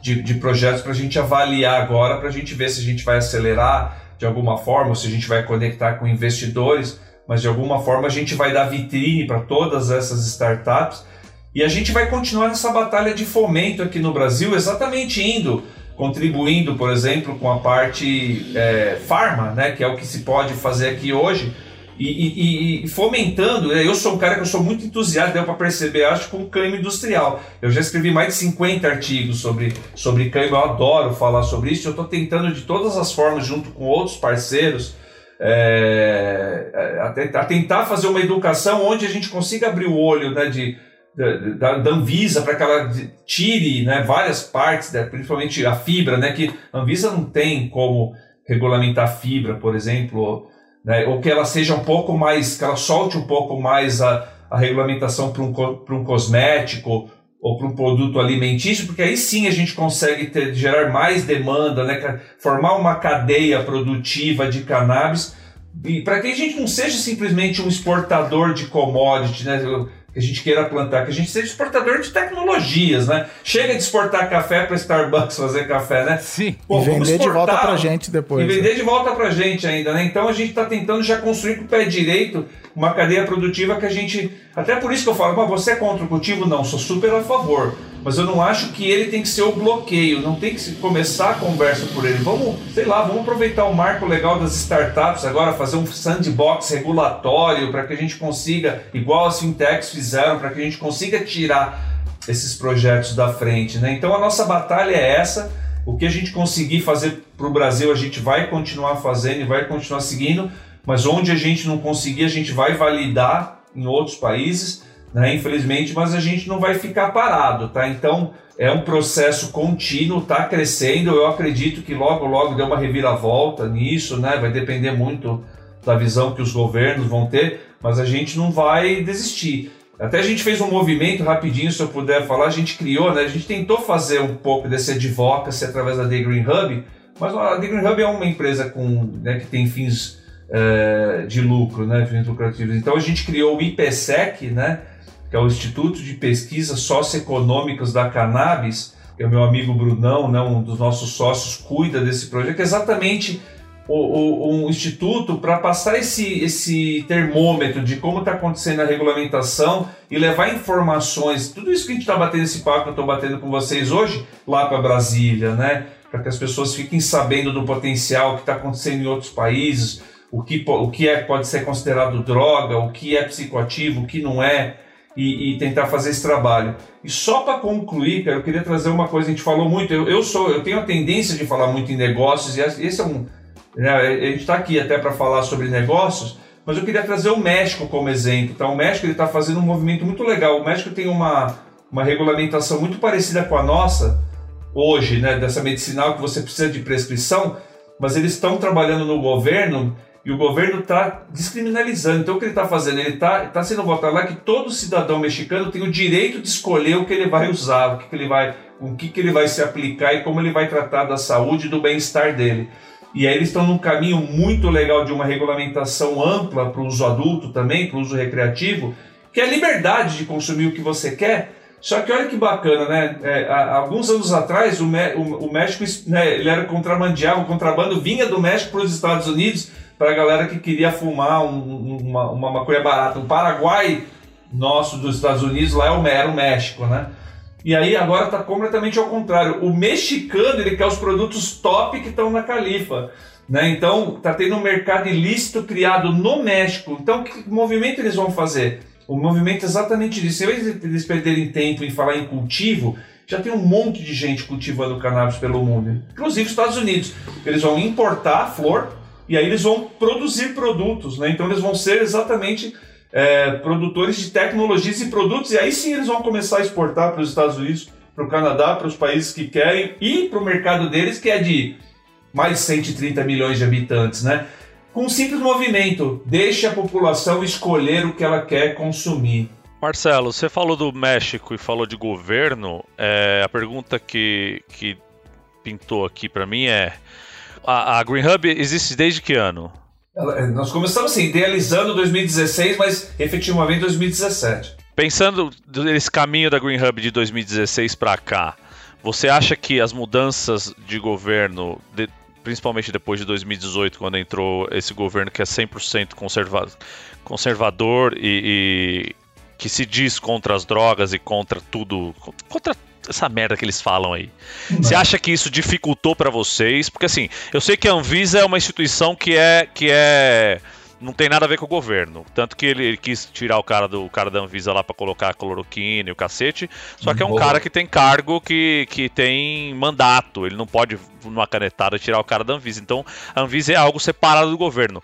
Mas você acha que esse, esse governo que tá aí, com as pessoas que estão aí, esse caminho tá muito mais difícil e vai precisar sair essa galera para isso andar? Ou isso tá andando em paralelo ao que tá acontecendo e é esse tipo de, de pensamento que, que que domina o governo hoje em dia. É, eu, gosto de ser muito neutro quando eu falo sobre isso, porque eu não consegui ver grandes. Eu vou te contar o que eu vejo, a minha visão, tá? Que é meio. Assim, isso, essas RDCs que estão hoje foram votados nesse governo, tá? Então não foi. Claro, iniciou no governo passado. E, e, mas foram votados nesse governo. Foi por causa deles? Não, foi coincidência, não sei, mas, mas é, ele andou nesse governo. O que acontece é que como ele era uma pauta que estava, essa 3, existe uma pauta da PL 399, que é a pauta do cultivo no Brasil. E ela é uma pauta liderada por partidos de esquerda, né? Então o que acontece é que virou, né, aquele papo, o Brasil dividido, então o que um está falando, o outro é contra. Então, se a esquerda fosse contra a cannabis, a direita seria a favor, né? Então, acho ah, não só isso, você vê, você vê a CPI da Covid e tem o Eduardo Girão lá que toda vez fala de maconha. Não tem nada a ver com Covid, não tem nada a ver com a pandemia. E ele fala da porra da maconha. Da maconha, do maconheiro, porque isso. E então ficou o um negócio da política. Então, eles, assim, eles estão tão cegos de falar que isso é uma pauta de esquerda que não anda. Então é, não é nem, eu acho que assim, se for falar de um governo de direita, o governo de Trump foi, sei lá, positivo para cannabis lá nos Estados Unidos. Estão falando que, que, o governo Biden agora vai ser positivo também. Então, assim, eu, não, eu acho que é uma pauta que, como estava sendo debatida pela esquerda, acabou atravancando. Então, eu acho que não anda mesmo, assim. É, vai andar nessa velocidade que nós estamos hoje, tá? Do jeito que está. Então, eu não vejo grandes mudanças, porque vai ficar isso. Ah, não sei, quem vai ganhar na próxima eleição eu não consigo dizer, mas eu acho que é mais difícil, mais difícil, com certeza a pauta com esse governo do que com qualquer outro governo. Eu acho que a gente teria que ter aí, sei lá, quando a gente fala em terceira via, sabe, um governo mais liberalista, assim, alguma coisa mais é, para a gente poder realmente avançar, ou que realmente eles coloquem a mão na consciência. Vou dar um exemplo: o Líbano, tá? O Líbano é super conservador com drogas, por exemplo. Mas o Líbano está plantando um cânimo industrial porque o Líbano está fudido com, a, com o principalmente no pós-Covid, né? Ele está tá, tá, tá, com uma crise enorme lá, então ele está utilizando o cânimo. Eu acho que no mínimo isso não tinha que ser uma pauta política, tinha que ser uma pauta de conscientização de que é, uma, além de tudo que eu falei aqui, isso vai gerar empregos econômica, né? impostos para o país. Se ele não quer pensar em nada, é econômica. Se ele não quer pensar na saúde do brasileiro, se ele não quer pensar no bem-estar, se ele não quer pensar em mais nada, que ele pense no próprio país, né? Que o Líbano é conservador, mas não é besta, né? É isso. é, exatamente. Mas é engraçado isso que você acabou de falar. É, é, eu gosto, né? Porque o final da história é legal, é a gente liberar e legalizar e abrir e tudo isso, todos esses benefícios que você falou, mas nunca é assim, ah, eu quero consumir isso porque eu gosto. Ah, não pode. Eu quero consumir isso porque eu tenho uma doença. Não, não pode. Eu quero não, não pode. Não, vamos liberar, porque aí você vai ganhar muito dinheiro. Ah, legal. Aí. É, então, é. Pô, legal. Agora você me convenceu, hein? De que. E aí, cara, é meio triste que tudo precisa é ser isso. Você tudo precisa provar que vai haver um ganho econômico. E, e aí é nessa hora que me dá um pouco de esperança da, da direita abrir um pouquinho nesse lado do, do dinheiro, que você vai ter um monte de cara interessado economicamente na parada, desde banqueiro, ó, investir aqui num fundo, numa startup, não sei o quê.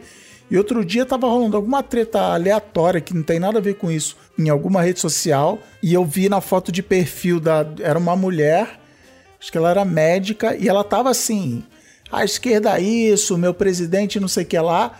Mas na, na imagem de perfil dela era, era pró cannabis. Por quê? Porque ela acha que é médica de alguma coisa. E aí eu entrei no perfil dela e ela é isso.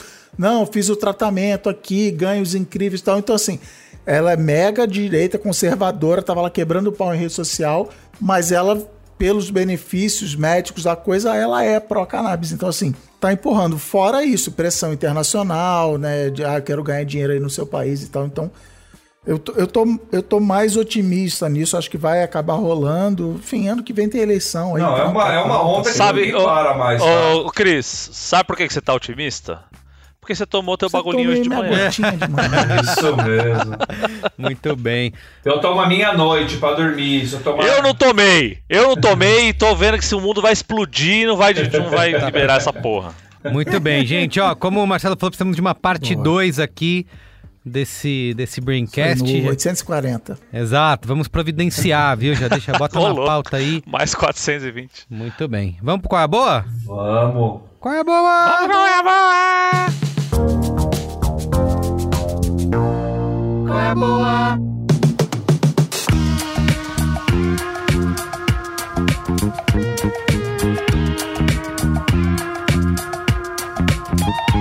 Muito bem, Marco, começa aí pra nos inspirar. Eu começo já? Isso, por favor. Como a pauta é a macônia, a erva do artista, a do cigarrinho do capeta, eu vou falar de um documentário que eu assisti na, na televisão esses dias aí. Tá- ele tá pra alugar no YouTube, mas eu não Aham. aluguei não, eu vi na, Por na aí, rede do meu amigo Jumps. Dias. Na Give Your Vi por aí. Network. Exatamente. Que é o documentário sobre o grande, o lendário, a, a, a lenda David Crosby. David Crosby Ah, chama-se do- David Crosby, esse é meu nome, em inglês David Crosby, David Crosby Remember My Name, de 2019, dirigido pelo AJ Eaton e de produção do Cameron Crowe. Cameron Crowe que fez o filme Quase Famosos, um dos maiores, um dos maiores filmes de rock da história e, E que era, me, emociona, me era, emociona até hoje. funcionário da Rolling Stone, né? Exatamente, começou a escrever na Rolling Stone com 15 anos, tem todo aquele papo, a história do quase famoso é a história dele. Mas voltando ao David Crosby, David Crosby, essa pessoa, essa pessoa é, lendária no Se mundo fosse, do rock and roll, ele né? fundou Fez- aquela agência de publicidade, a CSN e Y, né? Y, Ele é o Então, C. exatamente. É o C do. Ele é o- do- do CSNY. Ele fez parte dos Birds, é, subiu com os Birds, chegaram, fizeram sucesso pra cacete e tal. Aí ele era muito doidão, os caras, sai daqui, você é muito doidão pros Birds. Aí ele foi pro. Aí ele formou o Crosby, Stills Nash. Depois eles incorporaram o Neil Young, ficou Crosby, Stills, Nash Young. E estouraram, foram a banda número um dos Estados Unidos no começo dos anos 70, arregaçaram. E é isso, todo mundo muito doido. Tem no, no começo aparecem umas frases assim, aparece uma das frases que aparece no começo do filme é, é, ninguém sabe como ele tá vivo até hoje, saca? Porque é um cara que usou de tudo, fez de tudo no mundo do rock and roll. Você imagina o mundo do rock and roll dos anos 70, então que era é, depois do Verão do Amor, a galera tava cheia de grana e cheia de droga e cheia de loucura, experimentações e, e viagem e tal. É, é, assim, é, o documentário é muito foda para quem é, já conhece o David Crosby. É delicioso porque é ele no auge de seus 76 anos, quando foi gravado o documentário, contando as histórias da vida dele, indo a lugares. Então ele vai na casa onde que, que, é, inspirou a música Our House do Crosby, Stills Nash Young. Ele conta da, da, da, vida dele com a Johnny Mitchell, que ele namorou e ela é, é, terminou com ele para namorar o Graham Nash.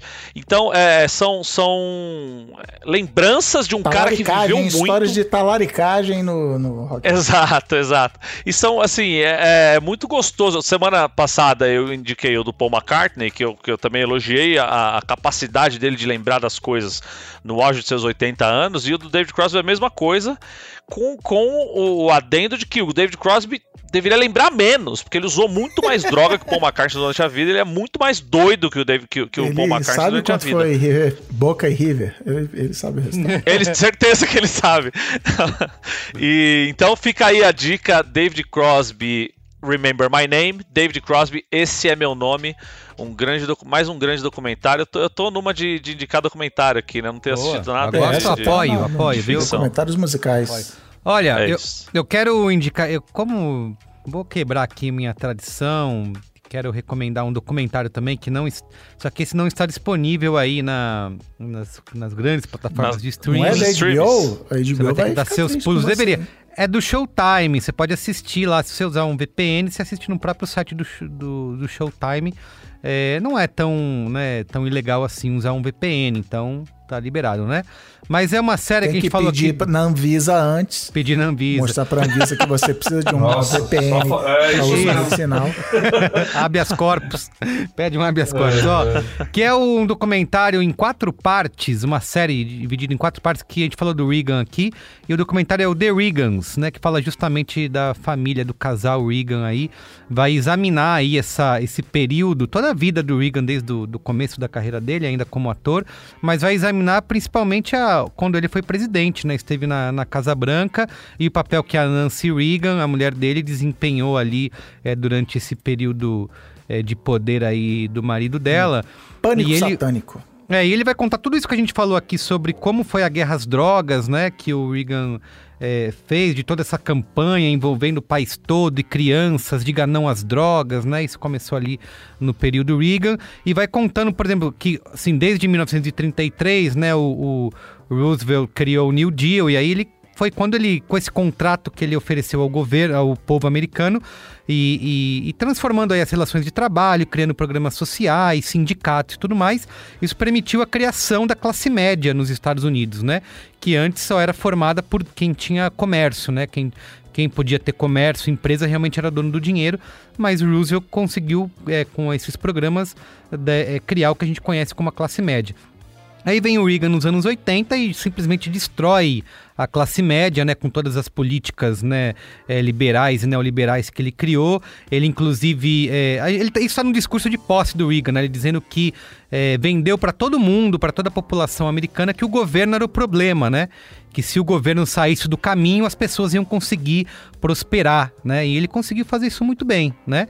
Ele vendeu essa Parece ideia. Até um, ministro aí. Tá? Exatamente, até um ministro que está hoje aí no poder fazendo cagada, é, ele conseguiu dizer que. Tá fazendo que se o- cagada, Merigo. Tá fazendo cagada. Ele só não tá, não tá fazendo nada. É só isso. Não, ele tá fica fazendo. lá. Pra galera dele, tá fazendo O bem. problema é você que tá torcendo contra, Carlos Smith. Isso, É, exato. O problema Ele fica sou eu. torcendo a favor. Tá falando, não tá fazendo nada. Tá Isso. torcendo a favor. E ele conseguiu é, vender para to é, é, pra todo o povo americano que é isso. Se o governo saísse do caminho, todo mundo ia ganhar dinheiro. E se provou que pro- prometeu que ia baixar é, imposto, não baixou nada, na verdade só aumentou depois. É, então, é, e tudo isso do governo dele foi uma e, o, e o fachada. Reagan é hoje, interrompendo você pela milésima vez, É um ele É o mito. que o, Não é? Ele é um isso, ele é, ele é tipo o Peron, o Getúlio. Exatamente. do- é, a galera tem os órfãos, ele, não, porque lá que era bom. E isso aí, o mito ele- o, o- dos conservadores, né? Eles são órfãos do, do Reagan. Nossa, ele foi realmente o melhor presidente. E muita gente acredita nisso até hoje, né? E, e o governo dele, na verdade, foi só uma fachada para defender os privilégios e as elites financeiras, né? E fazendo você, o povo, né? No, nesse processo, acreditar que isso era uma coisa boa, que você ia se dar bem com isso, que se você der dinheiro, mais dinheiro para os ricos, eles vão criar mais empregos. Enfim. O documentário vai explorar, são quatro não vão partes andar de aí com- foguete, vão gerar emprego. Exato, um- um- quatro partes aí de uma hora e pouquinho cada. Ele vai explorar toda essa essa complexidade também do Reagan, né? Porque é, é, ele tinha, ele vinha de uma é, de uma família que tinha tido problemas, né? Enfim, ele não é, é, é, não era um, simplesmente um, um- um malvadão, né? Ele tinha algumas coisas que ele, que, que ele defendia, que ele acreditava que realmente ele ia fazer bem com aquilo lá. Ele se comovia e queria ajudar é, algumas pessoas que ele encontrava, mas na hora que ele estava ali com a caneta na mão, ele tomava decisões completamente erradas, outras preconceituosas. É, é, em relação às drogas foi, foi uma delas. A- a- as atitudes que ele teve em frente à pandemia da AIDS também foi uma outra questão é, muito questionada e polêmica durante o governo dele. Então é isso, o documentário The Regans, ele é do ano passado de 2020, dirigido pelo Matt Tarnauer, Tarnauer, alguma coisa assim. É isso aí. Pro, procura aí, dá seus pulos, entra no site do Showtime, o gringo, que você acha. Eu Bom? vi um tweet outro dia, a pessoa botou assim: Eu vou entrar na guerra às drogas do lado das drogas. Isso, as guerras estão Isso. ganhando. Parabéns, Pa- drogas, para- parabéns às um drogas por vencer mais um ano a guerra às drogas. Muito bem. Marcelo, traga um qual é a boa aí pra gente, por favor. Vou trazer alguns aqui. É, claro, né, como eu comentei no começo, poxa, pessoal, se assistiu o Ilegal vai entender, né, toda essa história que eu estou contando, essa trajetória de, de como que começou esse acesso no Brasil, bem legal, tá? Então é imperdível esse documentário. Ia sugerir também um documentário que está no YouTube, ele está ele tá, tá aberto no YouTube gratuito, que chama The Scientist, né, traduzido cientista mesmo, The Scientist, que conta a história do Rafael Meshulam, né, que é um, um israelense que, que, que, que trouxe tudo que é o sistema endocannabinoide, né, e toda essa, essa ligação explica como que, como que ele descobriu o sistema endocannabinoide e, e, e como que a cannabis atua no nosso corpo, é um entendimento bem legal da história dele. É, são esses dois, se você quiser entrar para o lado mais medicinal, né, entender o que, que é exatamente a cannabis medicinal, né, e como, como que, né, tudo isso começou. E aí, naquele papo da gente fala da proibição, até aproveitando quem for assistir o The Reagans e, e, e, né, e for né, querer entender como que os Estados Unidos, que foi né, responsável pela proibição e da guerra às drogas, você tem um, um documentário que chama The Grass is Greener. Grass is Greener, que é, do, que é, né, é produzido pelo aquele que foi o VJ da MTV, o Fab Five Freddy, que fazia o Yo MTV Raps lá. Então ele fez essa, esse documentário Grass is Greener, que conta muito da história, da época poxa, do jazz americano, né? E tudo que a cannabis fez parte disso, a história da proibição e como foi proibido. Então, esses três documentários aí que eu trago hoje como qual é a boa. Muito bem. Boas dicas, ótimas Boa. dicas. Cris, finaliza aí, por favor. Com chave de ouro. Bom, já que estamos falando de drogas, eu vou indicar Lá um. vem. É um documentário audiobook. Não, rapaz, é sério. Ah, já que estamos um- falando de drogas, eu vou indicar meu dealer. Não, é. o Zé.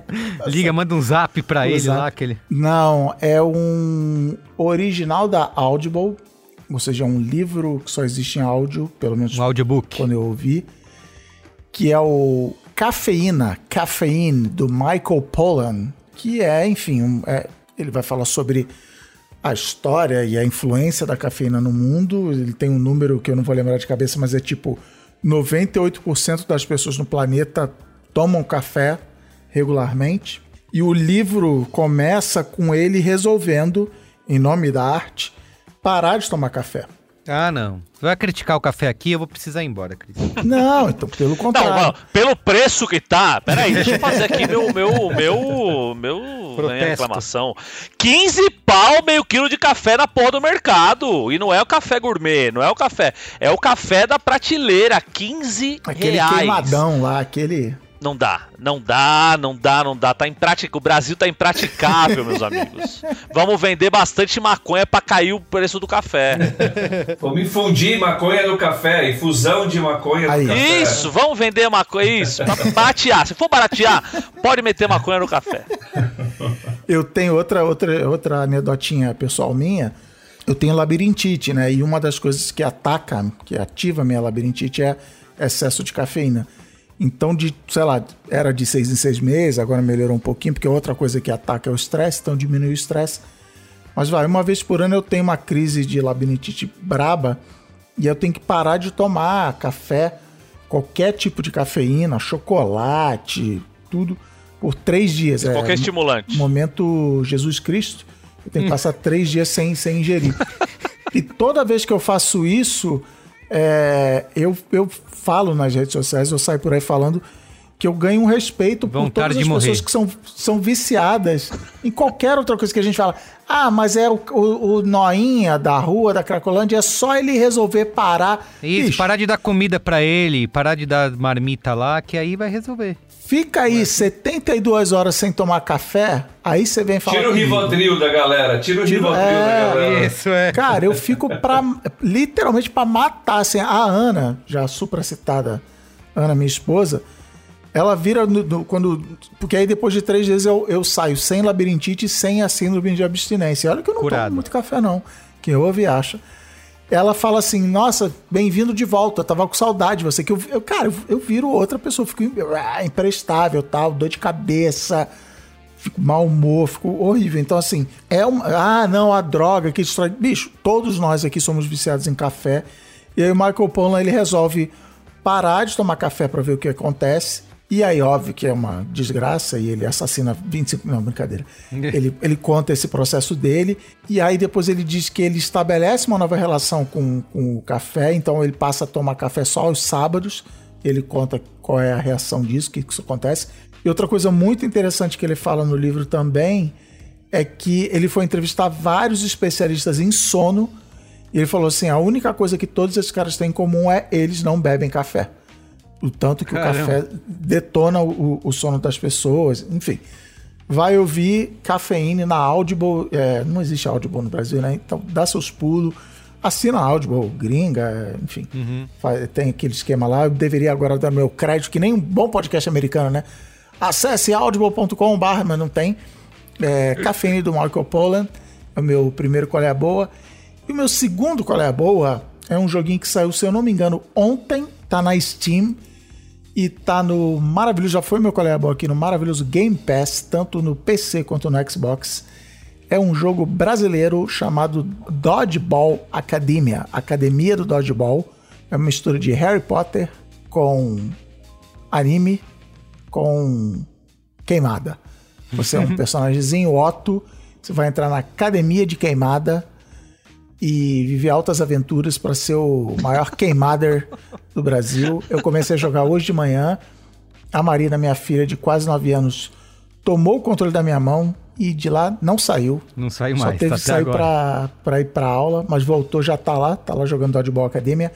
É de uma empresa brasileira chamada Pocket Trap, fundada por brasileiros. O joguinho é estilozinho de desenho anime, divertido, engraçadinho, cheio de. Vou botar vocês pra mexer o popozão e, e gírias, e, e a Marina adorou, e eu gostei, é um joguinho divertido. Não é difícil jogar, tem um esqueminha de, de queimada. Show Dodgeball Academia na Steam ou no Game Pass ou no Xbox, compra aí Windows e tal. Show demais. Muito bem.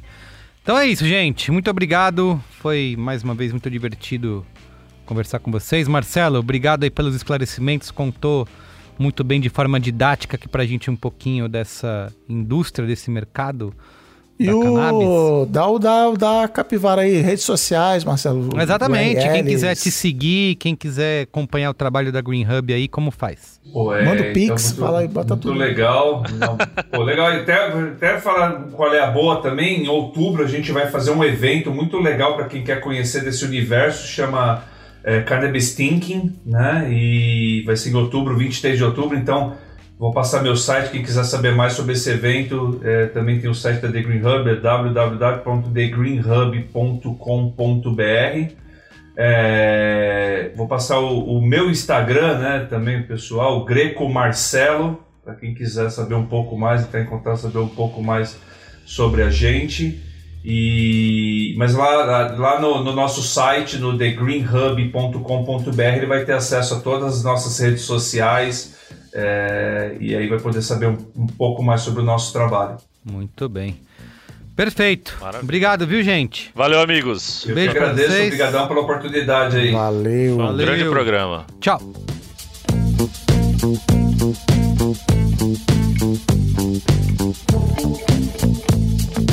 Então é isso, gente. O programa de hoje fica por aqui. Lembrando que o Braincast é uma produção B9, apresentado por mim, Carlos Merigo, hoje na companhia de Cris Dias, Marco Melo e Marcelo Greco. Eu faço a coordenação geral junto da Juva Lauer e Cris Bartz. A produção é da Beatriz Souza.